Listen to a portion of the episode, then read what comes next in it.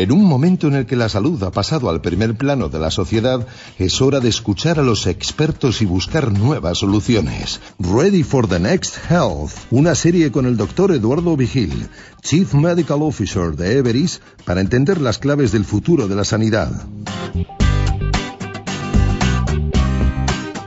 Estás escuchando Everis Talks España, el podcast de la tecnología para las cosas que realmente importan. El cáncer es uno de los mayores desafíos sanitarios que tenemos por delante. La tecnología nos brinda nuevas posibilidades, antes difíciles de imaginar, en términos de evolución, precisión y personalización de los tratamientos gracias a la gestión de la información clínica. Vamos a hablar de ello con la doctora Ana Casas, oncóloga, investigadora y paciente de cáncer, además de fundadora y presidenta de la Fundación Actitud Frente al Cáncer. Hola, ¿qué tal? Muy buenos días. Eh, tenemos el placer de tener hoy en este podcast a la doctora Ana Casas. Eh, es una eminente oncóloga de, este país. Hizo su, especialidad en el Hospital Universitario Virgen del Rocío en medicina interna y, oncología. Dentro de la oncología está súper especializada en cáncer de mama.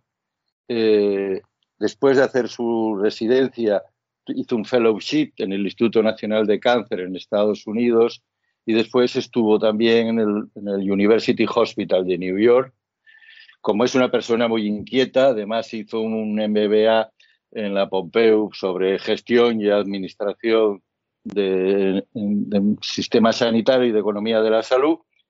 Y desde hace ocho años, pues eh, esta cosa que nos rodea a todos, pues eh, hace que además sea paciente, paciente de cáncer de mama y, ella en vez de, eh, digamos, pasar periodos así más ocultos, por lo que hizo y lo que hace, y, por eso es doblemente estupenda, es generar en redes sociales movimientos de coordinación, de, promover actitud frente al cáncer y de ello la promotora de la Fundación Actitud del Cáncer y también de, otra, de otra iniciativa que es Club Social de, Lazo Fuerte al, Cáncer.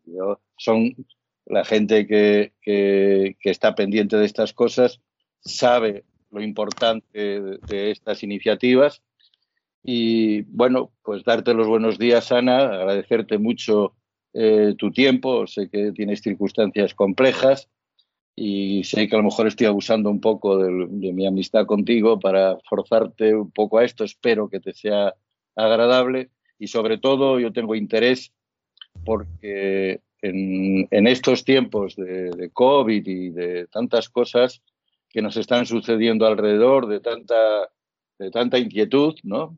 Eh, necesitamos a alguien sensato que, hable de, que nos hable de, otras patologías de una prevalencia e incidencia extraordinaria y que, bueno, y que últimamente están un poco ocultas, ¿no? Porque casi todo eh, lo que sale es eh, el COVID, como también por otra parte es lógico, ¿no?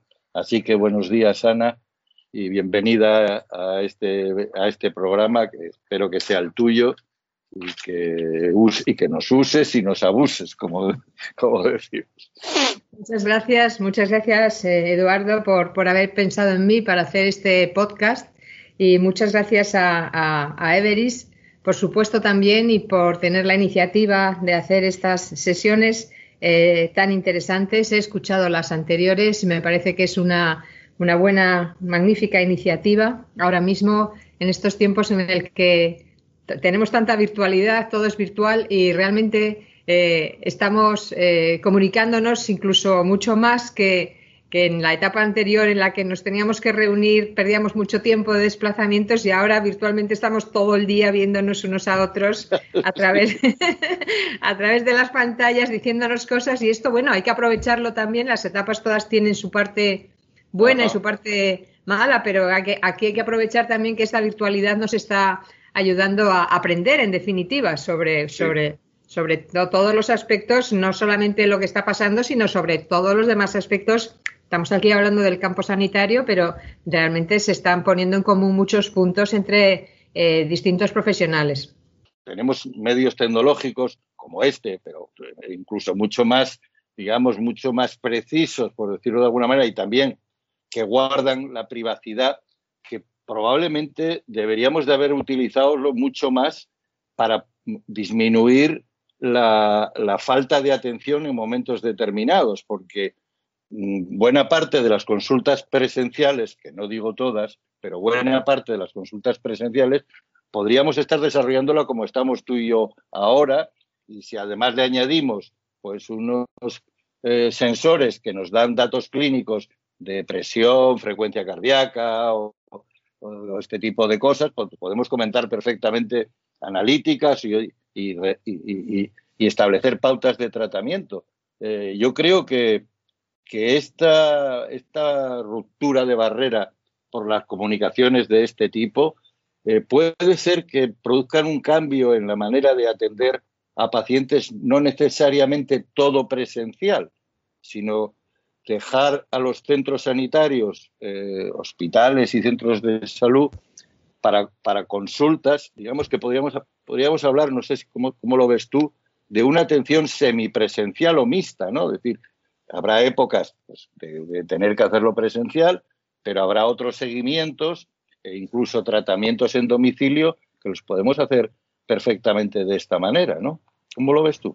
Totalmente, totalmente así. De hecho, em, esta, esta, esta, esta, etapa COVID que, que estamos viviendo, en lo que se refiere, yo voy a hablar de los, claro, de los pacientes oncológicos y de las relaciones que se establecen con los servicios, ¿no?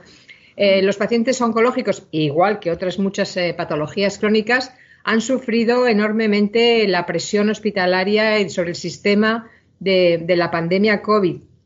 Entonces, desde la oncología hemos tenido que hacer un proceso de adaptación muy importante para atender a estos pacientes. Este proceso de adaptación eh, ha consistido en, diferenciar grupos de pacientes que en base a sus características eh, de evolución de la enfermedad, de tratamientos, de situación clínica, eh, estaban para hacer distintos tipos de consulta. Y aquí es donde hemos empezado a, implementar la telemedicina. Realmente eh, la oncología no era una especialidad, al contrario, por ejemplo, que la dermatología, en la cual ya la, virtualidad y las consultas telemáticas eran eh, más florecientes.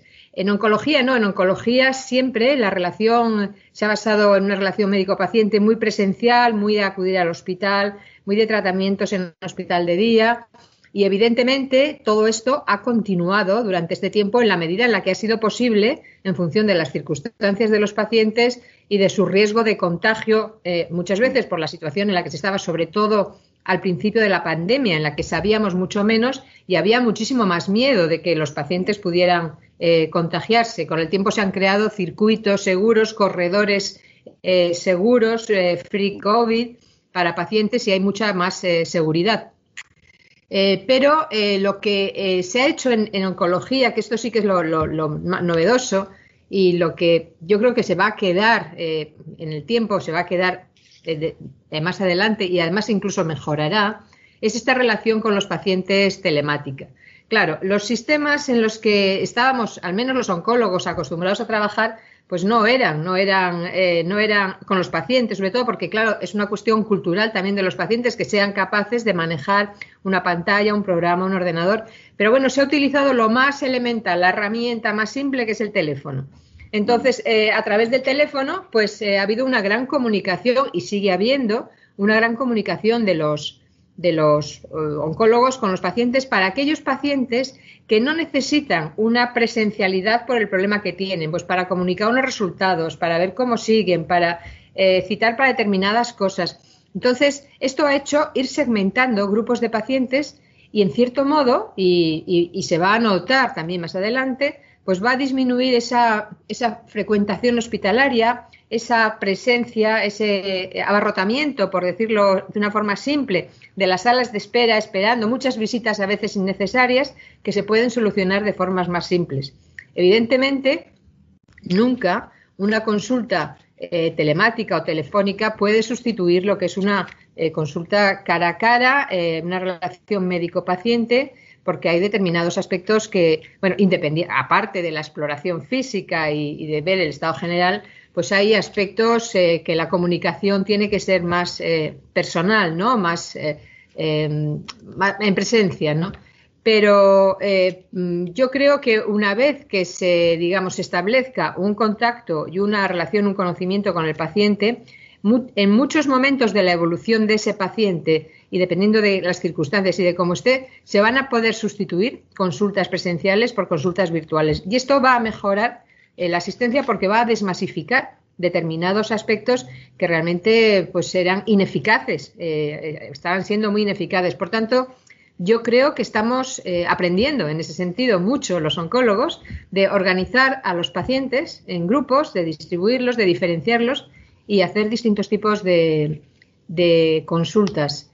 Lo que quizás eh, debamos de pensar, y Ana, tú eres, eh, muy experta en esto por, toda tu actividad y tu experiencia personal, es que los pacientes oncológicos en, encuestas que uno lee y algunas que hemos hecho nosotros, evidentemente la primera cuestión es eh, curarse, ¿no? Y eh, es su, primera, su primer objetivo y su, y su primera demanda. Pero inmediatamente después nos hablan y, se repite que les gustaría poder tener una comunicación con su equipo de seguimiento, con su equipo médico, para preguntar, para, para, para hacerle preguntas que a veces están relacionadas con su enfermedad y otras veces con problemas puntuales que le surgen. Pues, de repente tiene la gripe. Eh, van a veces al médico de familia y el médico de familia le dice, oiga, mire, yo, estando usted con quimioterapia, pues no me atrevo. Mejor le pregunta a usted a su oncólogo. Entonces, eso genera una cantidad, genera incertidumbre, genera inquietud eh, y, al mismo, y genera urgencias o genera consultas innecesarias que yo creo que deberíamos de, y en nuestro caso lo estamos intentando, generar herramientas de comunicación, no solamente de los médicos hacia el paciente, que es muy bueno, sino de que los pacientes también se puedan comunicar por una vía regulada y que, graduando por el tipo de preguntas se pueda contestar inmediatamente o con una demora de 24 horas que permita la comunicación para que, eh, digamos, eh, no se sientan, no digo que abandonados, pero que se sientan más acompañados en, en momentos que para nosotros, los médicos, nos parecen de poca importancia, a lo mejor, pero para un ciudadano, y lo notas porque amigos que te llaman de repente, oye, ¿qué tal? Y a ti parece una tontería, pero para él es el, dormir o no dormir, ¿no? Entonces, yo creo que hay que buscar experiencias de ese tipo también. Sí. Sí, yo creo que sí, vamos a ver, yo creo que esto nos está dando experiencia. Fíjate porque además eh, eh, realmente mm, eh, hemos sufrido y estamos sufriendo mucho en el cáncer a consecuencia del COVID con, mm.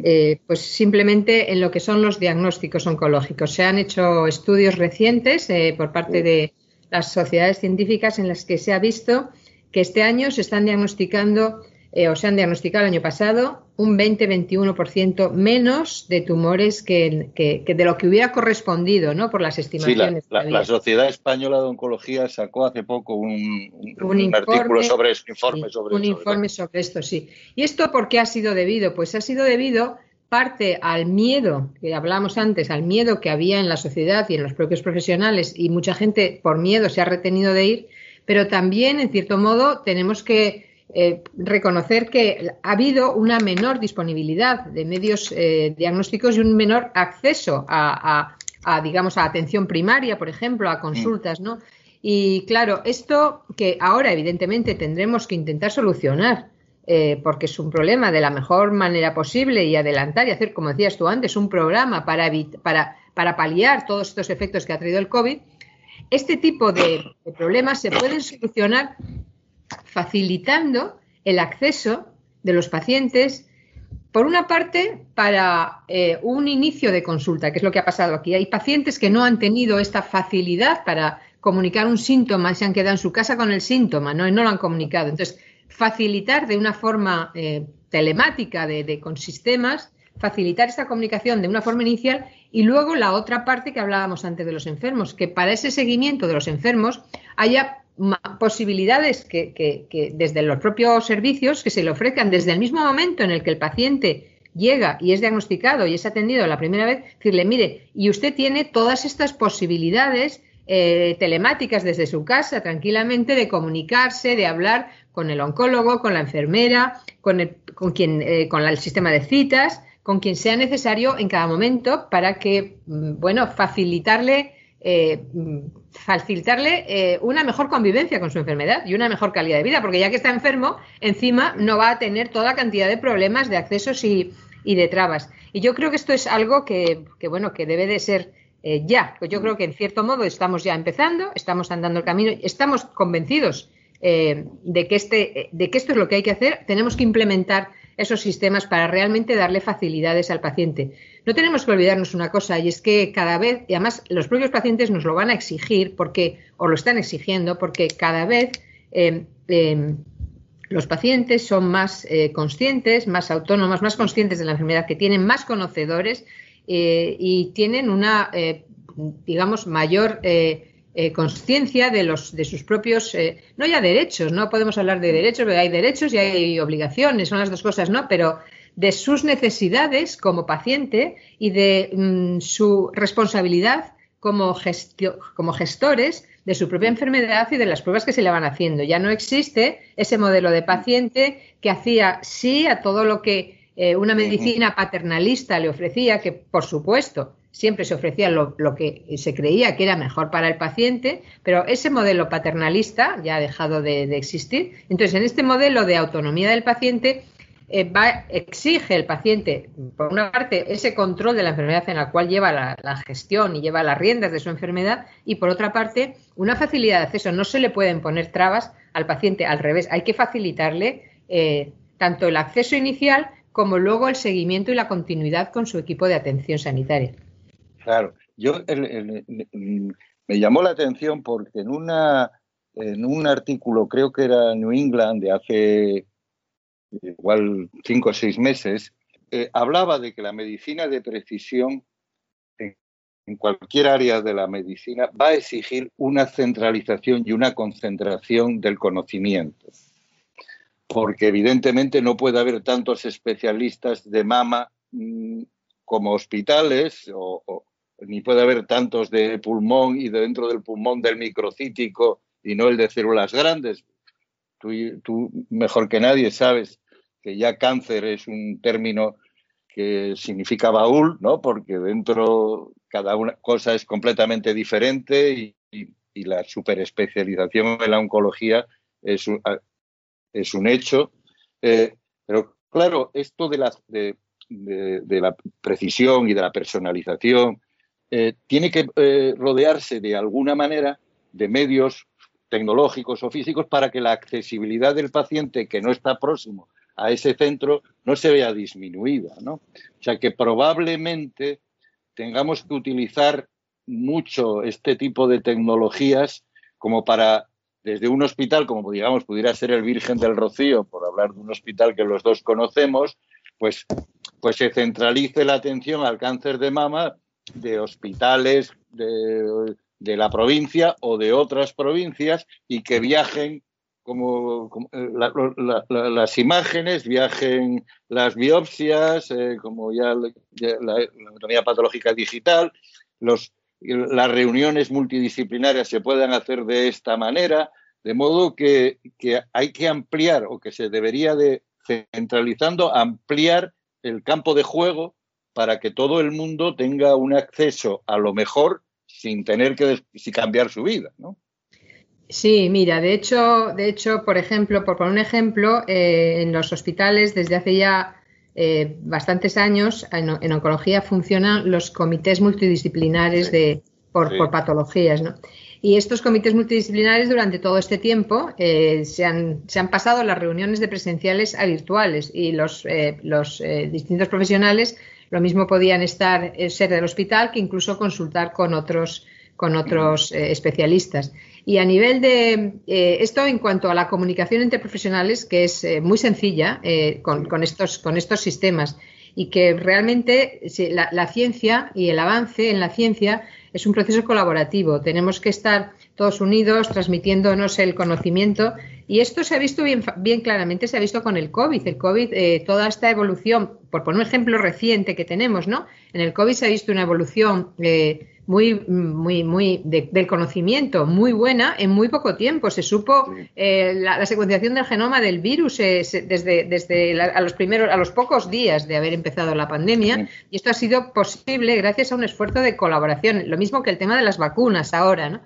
Eh, pues en el cáncer eh, sucede lo mismo. En el cáncer, en lo que es la oncología de precisión, nos remontamos a relativamente mm, pocos años, a principios de los años 2000 en el que, bueno, el descubrimiento de la, eh, puesta en comunicación de la, todas las investigaciones que había habido sobre el genoma humano, que ya dio, vio la luz en el, a principios de los 2000, el genoma humano, eh, y luego a partir de ahí empezaron a salir los atlas eh, del genoma del cáncer y de los distintos tipos de cáncer, esto ha permitido que se haya ido avanzando en el conocimiento intrínseco, en el conocimiento a nivel molecular de las alteraciones de cada tipo de tumor. Y ello está permitiendo que haya un desarrollo de fármacos específicos a determinados eh, dianas moleculares a nivel celular eh, a nivel del estroma, en la cual, bueno, pues eh, es una acción mucho más directa y que tiene menos efectos secundarios. Esto, evidentemente, pues es, lo, que hay que tener es la muestra, la muestra viaja o se hace en el sitio donde se haga la secuenciación, bien de una muestra tisular o bien de una biopsia líquida y luego pues todo lo demás también es algo que se va viendo telemáticamente, se discute, de hecho eh, pues ahora estamos haciendo esto de una forma eh, pues cada vez más frecuente a nivel de investigación, de, programas de investigación, en el cual pues se, se reúne el, un comité que es el Molecular Advisory Board, que lo que hace es un comité de expertos que analiza los, eh, los, rasgos genéticos anómalos que han salido en esa pieza tumoral o en esa biopsia líquida y bueno, con eso se plantean pues alternativas terapéuticas. Pero evidentemente esto no hace falta que el enfermo esté ahí. Todo, todo, esto es un proceso entre bambalinas que se hace detrás y que luego va a dar un resultado para beneficiar al paciente. Claro. Eh, eh, bueno, hemos, cuando uno dice los avances en medicina y en la ciencia y esto, eh, a veces eh, las etapas van tan rápido que nos olvidamos de, avances que son espectaculares. ¿no? Eh, por ejemplo, la, implosión de la biología molecular en el diagnóstico del cáncer o la alternativa de la inmunoterapia como tratamiento, la biopsia líquida, ¿no? que oímos mucho la biopsia líquida. Para ti como oncóloga, eh, verdaderamente es tan determinante la biopsia líquida como, como pensamos desde fuera para el tratamiento de cáncer. La biopsia líquida eh, eh, está empezando a ser determinante, pero va a ser muchísimo más determinante en el futuro, porque es una técnica relativamente simple, es una técnica que es no cruenta, porque es un análisis de sangre. Y ahora mismo en la biopsia líquida se están estudiando, por una parte, las células tumorales circulantes, por otra parte, y es mucho más eh, novedoso que eso y más rentable, que es el estudio del DNA, eh, del, net, del DNA, del ADN eh, tumoral circulante. ¿no? cuando una, un paciente tiene, tiene un cáncer, o bueno, en otras enfermedades también se puede aplicar, pero cuando un paciente tiene un cáncer, pues hay fragmentos de esas, o sea, hay partes de esas, de esas, de esas células tumorales que tiene que se desprenden al torrente circulatorio o que desprenden fragmentos del ADN. Entonces, ese ADN se estudia en esta biopsia líquida, se hace una secuenciación de, las, de, ese ADN y se ven qué, qué, anomalías eh, mutacionales presenta, eh, mutaciones de elecciones, en fin, lo que, lo que, la, lo que tenga. Y esto se hace, bueno, pues se, se detecta y en función del tipo de tumor hay, eh, ya, ya sabemos, en cada tipo de tumor es variable, pero eh, las alteraciones genéticas que pueden ser accionables. Accionable significa que podemos tener algún tipo de intervención eh, farmacológica sobre esta, sobre esta mutación accionable. ¿no? Y esto es útil porque, primero, no es cruento, segundo, permite una secuenciación genómica eh, de hecho, ahora mismo hay paneles, eh, plataformas de secuenciación genómica para, DNA circulante que incluyen casi 100, alrededor de 100 genes. Entonces, esto es, muy, es una herramienta muy potente y que, y que además puede ser mucho más eh, mm, rentable que eh, mm. la secuenciación sobre una biopsia eh, tisular, porque una biopsia tisular, pues como la proliferación del, del, cáncer es muy heterogénea y en unas metástasis puede haber un tipo de, de, genes alterados y en otras otros, pues incluso puede ser que cuando se haga una biopsia, pues no tenga tejido tumoral, porque bueno, es, así, ¿no? Claro. Sin embargo, la sangre recoge todas las posibles eh, sueltas de células y de ADN que hayan salido de distintas partes del organismo, con lo cual es más global, por así decirlo, ¿no? Más global de la economía del organismo. Y, luego no es nada, y no es nada cruenta, porque es un análisis de sangre simplemente, no una biopsia, pues por muy accesible que sea la metástasis, siempre es algo molesto para el paciente, ¿no? Y la rentabilidad de la biopsia líquida es enorme. Es enorme porque puede servir tanto para diagnosticar de forma precoz tumores que no se conocían en la persona, eh, que no existía, o sea, que, se va a utilizar para el diagnóstico precoz. Precoz, claro. Eh, como para eh, la monitorización luego de, enfermedades, de la carga tumoral del, paciente, de la, los mecanismos de resistencia a fármacos, que porque claro... a, eso quería, a eso me quería también referir que, va a permitir mm, eh, adaptar el tratamiento a la situación real del paciente y no a la que inicialmente tenía el paciente, eh. ¿no? Porque de alguna manera va a testar la sensibilidad a, determinado, a la, oferta quimioterápica que le puedas ofertar. Exacto, exacto. Primero porque los tumores evolucionan a lo largo del tiempo. Un tumor que empieza con unas eh, alteraciones genómicas en el inicio, eh, cuando ese tumor eh, hace metástasis, esas alteraciones pueden variar. Entonces, esa variación se puede detectar muy bien con la biopsia líquida. Y por otra parte, una vez que detectas una serie de alteraciones y sabes eh, sobre qué alteraciones moleculares, sobre qué genes puedes accionar con X fármacos que se disponga en ese momento, llega un momento en que el tumor no siempre se comporta igual y, hace resistencias. Y esas resistencias las detectas de una forma muy precoz, muy sensiblemente eh, en este ADN periférico y no tienes que esperar porque una imagen de un TAC es muy buena, pero no es visible hasta que el TAC tiene unos hasta que la lesión tiene unos milímetros, ¿no? De hecho, por ejemplo, eh, exploraciones tan buenas como puede ser el PETA, el PET, bueno, pues no se detecta y no son, eh, no, se pueden emitir juicios realmente eh, totales hasta que no tengan las lesiones pues varios milímetros de, de, tamaño. Con lo cual, si tenemos un método como la biopsia que te lo detecta de una forma precoz, tanto la recidiva como la resistencia, como la aparición de nuevas lesiones, como nuevas metástasis, nuevos genes que se han alterado, es fantástico. Y luego, claro, eh, no cruento y a un coste que se va mm. a ir abaratando sensiblemente. De hecho, se está abaratando. Eh, yo en el, tema del cáncer, eh, últimamente, aunque sigue siendo una realidad en algunos de ellos dura, pero cada vez, desde cuando yo era residente, que bueno, eh, hace ya bastante tiempo, pero tampoco tanto. Eh, eh, de, hablar de cáncer, ahora se puede hablar de una manera, digamos, más alegre que hablábamos un poco al principio de todo esto, ¿no? Es decir, se han alcanzado cuotas de supervivencia insospechadas en el momento en que nosotros empezábamos a trabajar en los hospitales.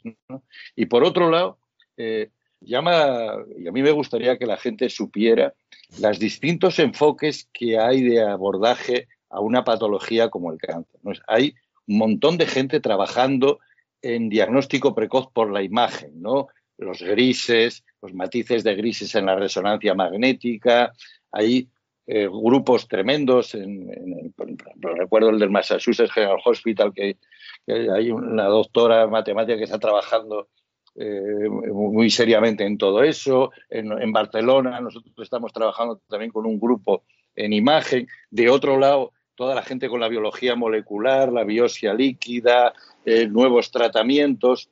Y ahora, recientemente, por darle algo también positivo a todo esto, a mí me parece, no sé tú cómo lo ves, que estas nuevas vacunas de modificación del ARN eh, para que, el, para que el, cuerpo humano lo reconozca como enemigos y genere anticuerpos, abre una vía también eh, bastante espectacular y esperanzadora para un tipo de tratamiento inmunoterápico, ¿no? En, relación con proteínas extrañas como células extrañas, como puede ser la del cáncer, ¿no? Con la modificación de estos ARN, ¿no? Sí, sí, me, has, hecho dos preguntas en esta, en esta, misma. Te voy a, te voy a, te voy a contestar eh, primero a la primera, que has hecho eh, hincapié en unos eh, aspectos muy interesantes de cómo toda la tecnología está funcionando eh, unánimemente o de una forma sincronizada para mejorar el diagnóstico y el tratamiento del cáncer a, nivel de distintas tecnologías.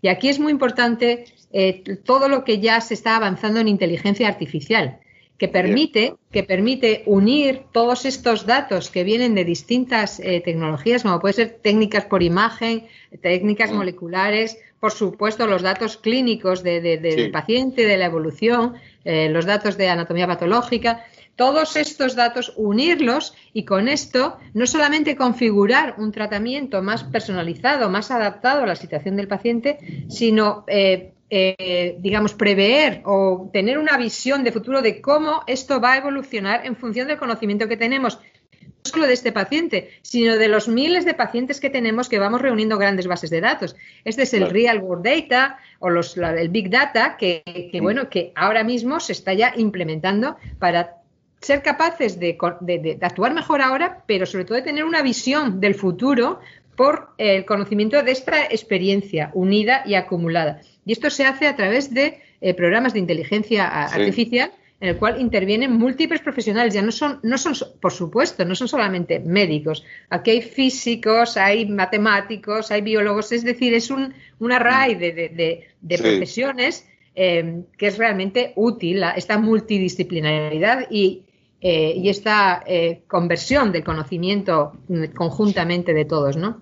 Esto por una parte. Y en este sentido, eh, también ser conscientes de que lo que se avanza en una parte de la ciencia y de la tecnología para una determinada enfermedad, pues nos sirve para otras. Y este, el, COVID nos ha dado también unos ejemplos muy, muy importantes y muy buenos de estos. Las la, vacunas, estas vacunas que han salido tan rápidamente cuando antes se necesitaban años para desarrollar una vacuna y ahora en meses hemos tenido unas vacunas de, las primeras de RNA, las de Moderna y la de Pfizer.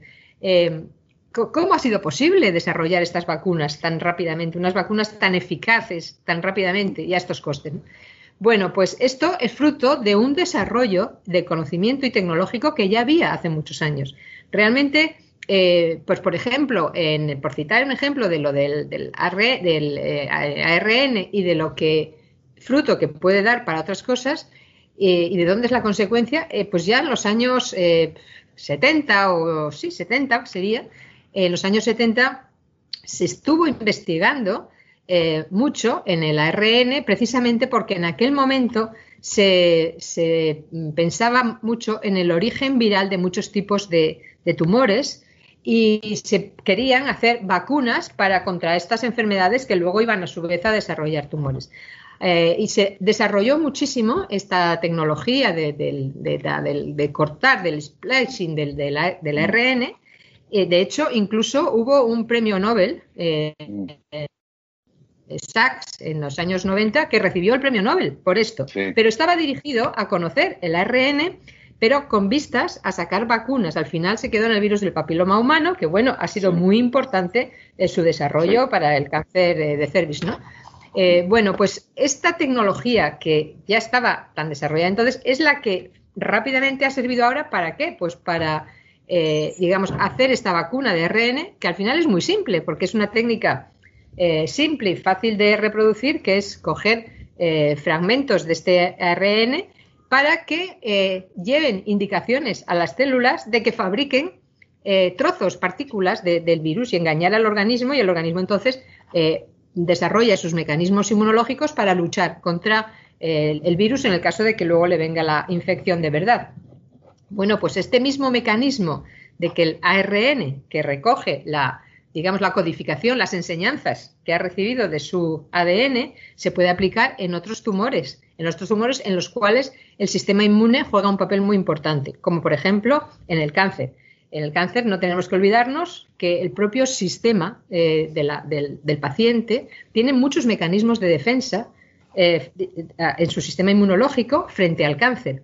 Eh, y estos mecanismos de, defensa a veces, pues hombre, se ven eh, alterados por el propio tumor. El tumor es muy listo y engaña el sistema inmune de tal forma que lo bloquea para que no actúe frente a ese cáncer. Y ahí está eh, todo el desarrollo que está habiendo de la inmunoterapia, que lo que hace precisamente es engañar a este engaño que tiene el organismo frente a, su propio sistema inmune. Bueno, pues el, ARN es una, esta tecnología del ARN puede servir eh, pero claro, esto todavía no, no, existe, faltarán unos años para que esta tecnología del ARN pueda servir también para enviar mensajes al sistema inmune eh, para la realización de vacunas, de vacunas eh, con una precisión em, exacta o bastante efectiva de cuáles son las alteraciones que tiene. Cada cáncer tiene unas alteraciones moleculares propias y esas alteraciones moleculares las detectamos eh, pues tal cáncer tiene estos ocho genes, por ejemplo, alterados.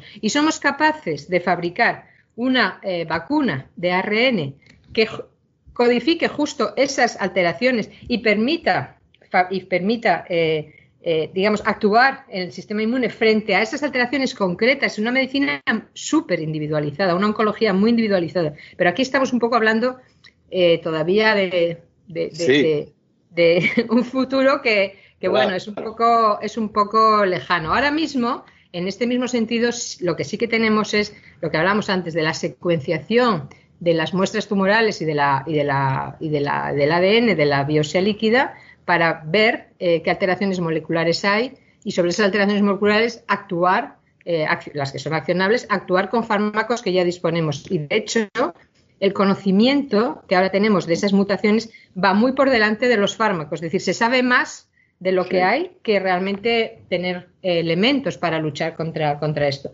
Pero está todo entrelazado. Yo creo que aquí eh, el mensaje importante es, eh, es, saber que todo está entrelazado, que la investigación en los distintos eh, sectores sirve una cosa para otra, que es intercambiable y que bueno, y que tenemos que, que, es algo mm, global, algo intersectorial y que tenemos que aprovechar este conocimiento. Lo importante es tener conocimiento y desarrollar el conocimiento para luego poder aplicarlo y derivar consecuencias útiles y aprovechables en, beneficio de, las enfermedades y los pacientes. Bueno, Ana, nos, va a tocar eh, cerrar, pero con. Y a uno le da pena porque ahora estaría hablando contigo mucho tiempo, porque son todos temas muy interesantes. Eh, sería muy, eh, muy optimista decir eh, que con respecto a, la oncología del futuro, eh, lo primero, evidentemente, en todos los países es en este momento recuperar el terreno que nos ha hecho perder el COVID en, en la atención, en cuanto fundamentalmente a aquellos pacientes no clasificados, el que ya está clasificado más o menos con llamadas por teléfono y eso ha seguido, pero aquel que no sabíamos que lo tenía o que está sin diagnosticar, ahí hay una bolsa importante de ciudadanos que se juegan su futuro en la medida en que nosotros vayamos más o menos lentamente y por eso yo creo que es la necesidad de establecer eh, planes de sistemas sanitarios para abordar de una manera ocupando todo, todo el espectro del sistema sanitario y toda la tecnología posible para hacerlo esto muy rápido, porque las esperas en esto no son buenas. Pero pasado esto, podríamos decir que la oncología no tiene media ventana abierta, sino que empieza a abrir ya las dos ventanas con todo este movimiento de, como tú decías, de fundamentalmente de aplicar la inteligencia artificial a la inmensa bases de datos que tenemos procedentes de distintos sitios de la biología molecular, de la clínica, los datos clínicos de los pacientes que duermen en, las bases de datos de los hospitales, eh, absolutamente desaprovechadas. Eh, nos fiamos de ensayos clínicos, afortunadamente, pero los ensayos clínicos afectan al, como mucho al 5% de los que tienen la patología y despreciamos el 95% de los datos de, esos pacientes, ¿no? Eh, todo es todo es aprovechable y todo es útil y es muy importante es muy importante mm, lo que has dicho también aquí vuelves a decir varias cosas eh, que una es aprovechar, tenemos que aprovechar el tiempo perdido, tenemos que recuperar ese veintitantos por ciento de pacientes no diagnosticados. Los oncólogos hablamos de un limbo de pacientes, un limbo que nadie conoce dónde están esos pacientes perdidos. Bueno, estos pacientes tienen que aflorar y aquí sí que hay que ponerse las pilas para ver cómo los hacemos aflorar lo antes posible, porque perder tiempo en el diagnóstico de cáncer es disminuir su supervivencia, es adelantar la mortalidad. Y vamos a intentar minimizar estas, estas eh, consecuencias que ha tenido la pandemia de COVID, sobre todo la primera, la primera oleada. ¿no? Y por otra parte, eh, importantísimo el aprovechar las bases de datos que tenemos, es decir, el ser capaces de, eh, con mecanismos inteligentes, unir las bases de datos de datos clínicos que proporcionan una cantidad ingente de información y que están desaprovechados. Y este 5% de los ensayos clínicos que muy bien dices, que es, es el porcentaje ah, eh, que hay de pacientes oncológicos en ensayos clínicos, desde luego que tenemos que ampliarlo porque eh, los ensayos clínicos no solamente proporcionan el conocimiento, sino que también eh, favorecen el acceso de los pacientes a fármacos novedosos y a terapias innovadoras. Y además bueno, son fármacos que se están, que, en cierto modo están detrayendo un coste, un mm. gasto al sistema sanitario, puesto que son fármacos que se están eh, eh, liberando desde las farmacéuticas que también tienen sus intereses por desarrollar ese fármaco y por demostrar la efectividad, ¿no?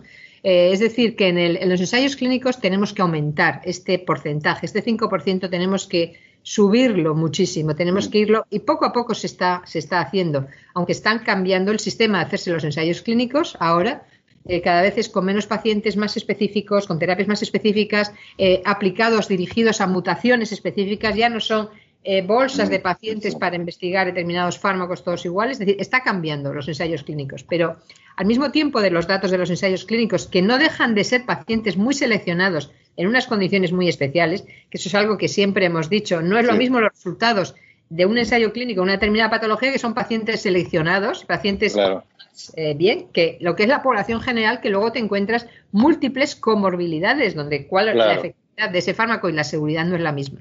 Bueno, aparte de eso está la ingente base de datos que tenemos eh, clínicos, que es estos son este Big Data que tenemos que aprovechar y que unir los datos clínicos con los datos de la biología molecular, con los datos de las pruebas radiológicas, todo esto, unirlo y con todo esto, con este Real World Data, ser capaces de adelantarnos el futuro de cómo puede evolucionar, porque al final eh, un paciente, cada paciente es, una, es un ser individual, cada paciente tiene un tumor diferente de los otros. No hay dos pacientes iguales como no hay dos tumores iguales, pero sí que hay formas de comportamiento que la experiencia nos, nos dice y que la experiencia nos va a permitir predecir cuál va a ser la evolución en una gran parte de, de esto. Es decir, es aprender de lo que ya tenemos y no podemos desaprovechar todo este ingente conocimiento que hemos ido generando y que muchas veces está muerto dentro de los archivos de los hospitales. Muy bien, Ana, pues muchísimas gracias por,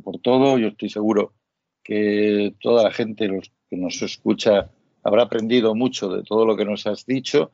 Ofrecerte Everis NTT Data para lo que tú consideres oportuno y que te podamos ayudar, tanto en la oncología como en los en las fundaciones que tú promueves a tu disposición y bueno, eh, si me permites decirte que, te amenazo con, usarte más y aprovechar todo el conocimiento que tienes porque nos es muy útil y porque es sería una insensatez desperdiciar a personas con el conocimiento y la experiencia que tú tienes. Muchísimas gracias, Ana, y hasta la próxima. Muchas gracias, Eduardo, por tus palabras y por el cariño que siempre me has mostrado. Gracias, Eduardo. Adiós. Adiós, buen día. Adiós. Gracias por escuchar este capítulo. Ahora sabemos que una de las partes esenciales para tratar el cáncer es gestionar la información de una manera más eficiente, de tal manera que nos permita aprender de la enfermedad para diseñar tratamientos más sofisticados. La información clínica es la base para poder crear terapias menos invasivas y más precisas y personalizadas. La tecnología nos impulsará hasta el siguiente nivel en el tratamiento contra el cáncer. No te pierdas el siguiente episodio de Ready for the Next Health.